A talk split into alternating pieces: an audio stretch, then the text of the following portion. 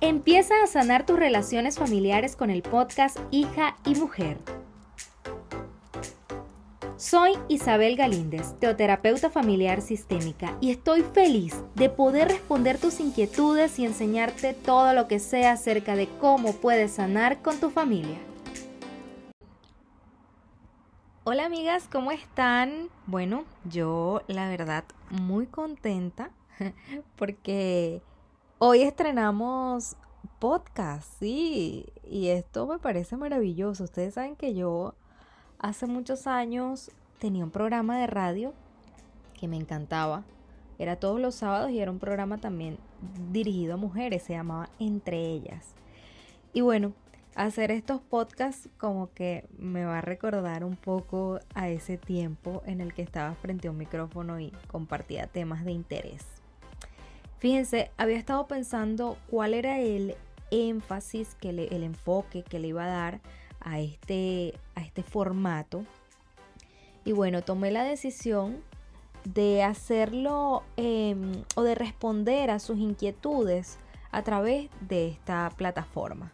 Entonces, siempre que pregunto en la cuenta de Instagram qué preguntas tienes, qué te gustaría saber eh, respecto a cómo puedes mejorar tu relación con alguien en tu familia o algo que hayas vivido en tu hogar, entonces este va a ser el espacio donde yo voy a, a dar respuesta a esas preguntas. Y por aquí, una de las preguntas que me hicieron fue, ¿cómo enfrentar el abandono de un padre un padre siempre ausente y entender por qué nunca se hizo cargo y cómo hacer para que eso no me afecte en la adultez. ok, aquí hay varias preguntas al mismo tiempo, ¿no? Pero las vamos a abordar. Lo primero es cuando hablas acerca de mm, cómo enfrentar el abandono de un padre ausente. Quiero hablar de esto porque en primer lugar, hay dos tipos de ausencia que te puede mostrar tu papá.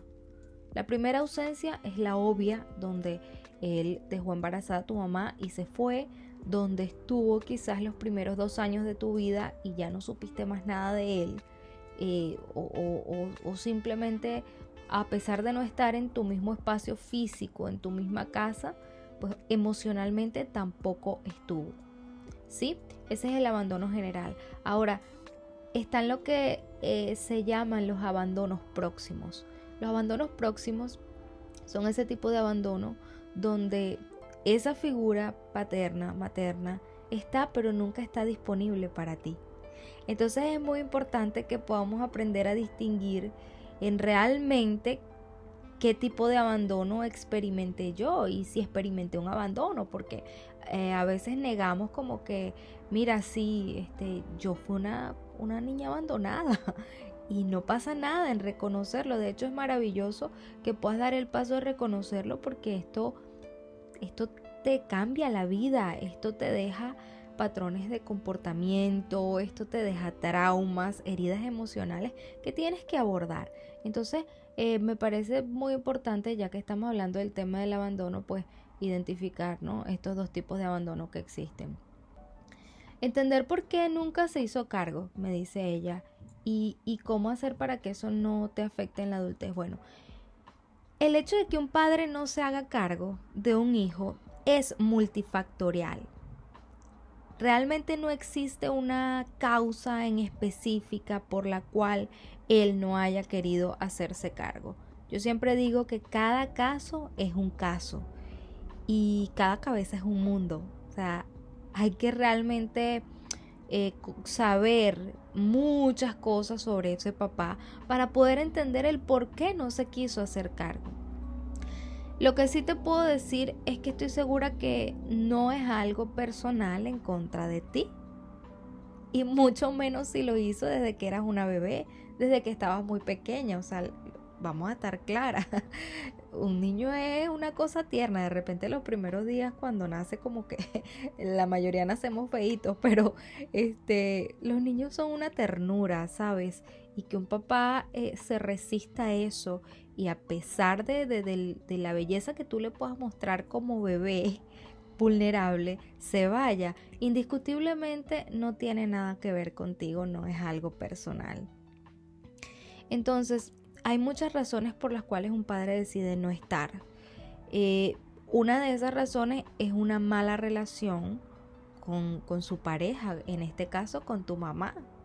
Cuando hay tantos ruidos, em, fricción emocional, tensiones, peleas, esto hace que naturalmente él quiera eh, tomar la decisión. Obviamente no todos lo hacen, pero sí muchos ante esa, esa tensión, ante esos conflictos que no saben manejar con su pareja, la decisión más fácil que toman es retirarse, es apartarse porque no saben mantener el equilibrio entre su relación de pareja y su relación con sus hijos. Entonces lo que hacen es que, bueno, me separo de mi pareja porque llevamos una relación demasiado conflictiva, pero al mismo tiempo pues no sé manejar con esto y me separo también de, mis hijos, que es el error más grande que cometen los padres, el no mantener este equilibrio.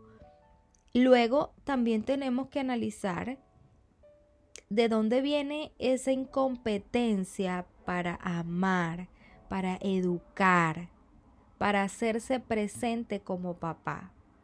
Y es probable que cuando analices su vida familiar, te encuentres con vacíos en sus modelos educativos eh, en torno a la paternidad.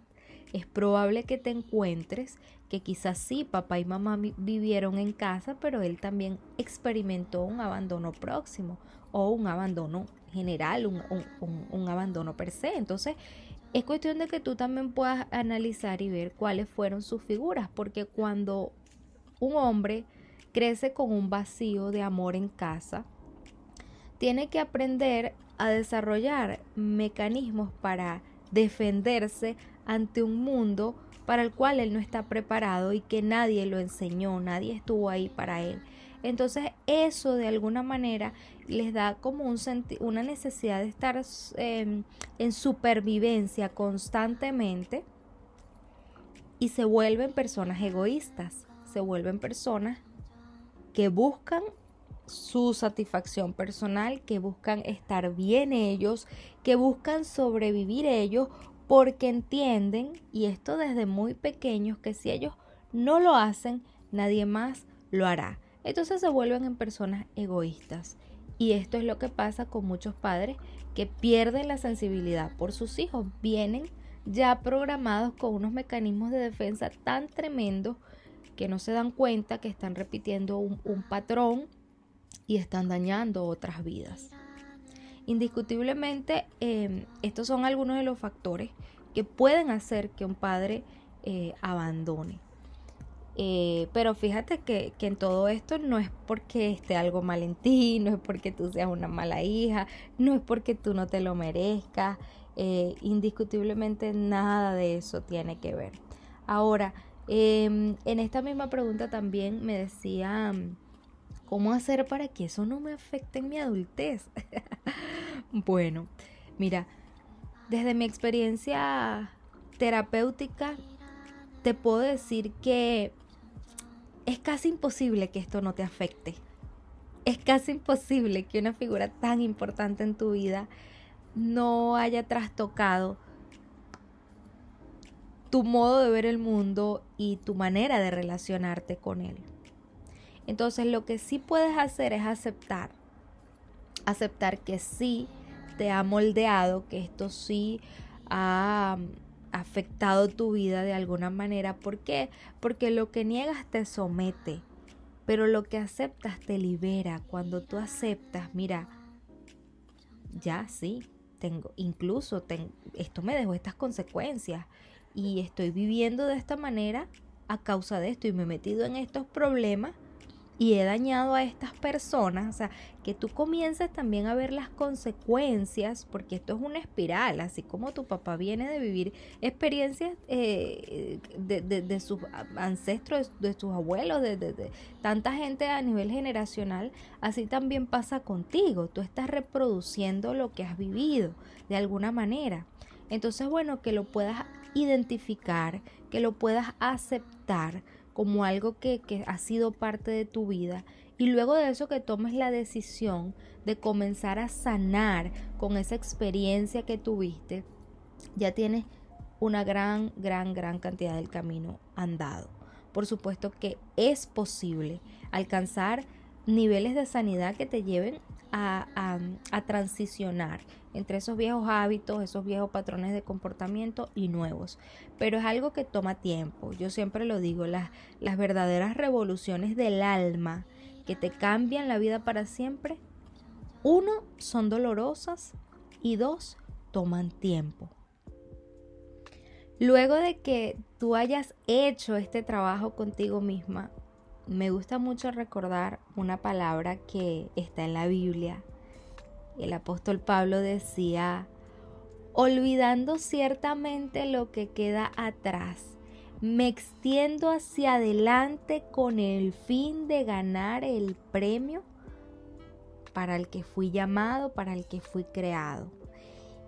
Y tú fuiste creada para trascender, tú fuiste creada para brillar, tú fuiste creada para ofrecer belleza al mundo. Y ciertamente no debes ignorar tu pasado y lo que has vivido. Yo creo que esto es un recurso valioso que forma parte de ti y no lo debes ignorar. Pero una vez que lo hayas sanado, una vez que ya tú hayas reconocido y hayas decidido ser diferente a lo que has vivido, hayas decidido no seguir reproduciendo lo que lo que te dieron. Cuando tú tomas esa decisión, entonces ya lo que queda es mirar hacia adelante y el mundo de posibilidades que tienes por alcanzar en este camino de sanidad, donde incluso tu dolor es reciclable, donde otras personas pueden recibir tu inspiración, tu ejemplo y, tu cambio como algo que, que les cambie la vida a ellos también.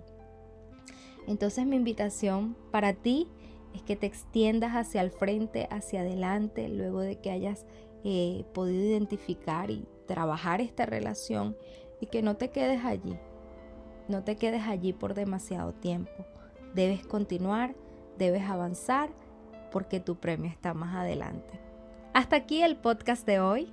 Estoy segura que me encantará compartir contigo una nueva experiencia la próxima semana en este nuevo podcast de hija y mujer.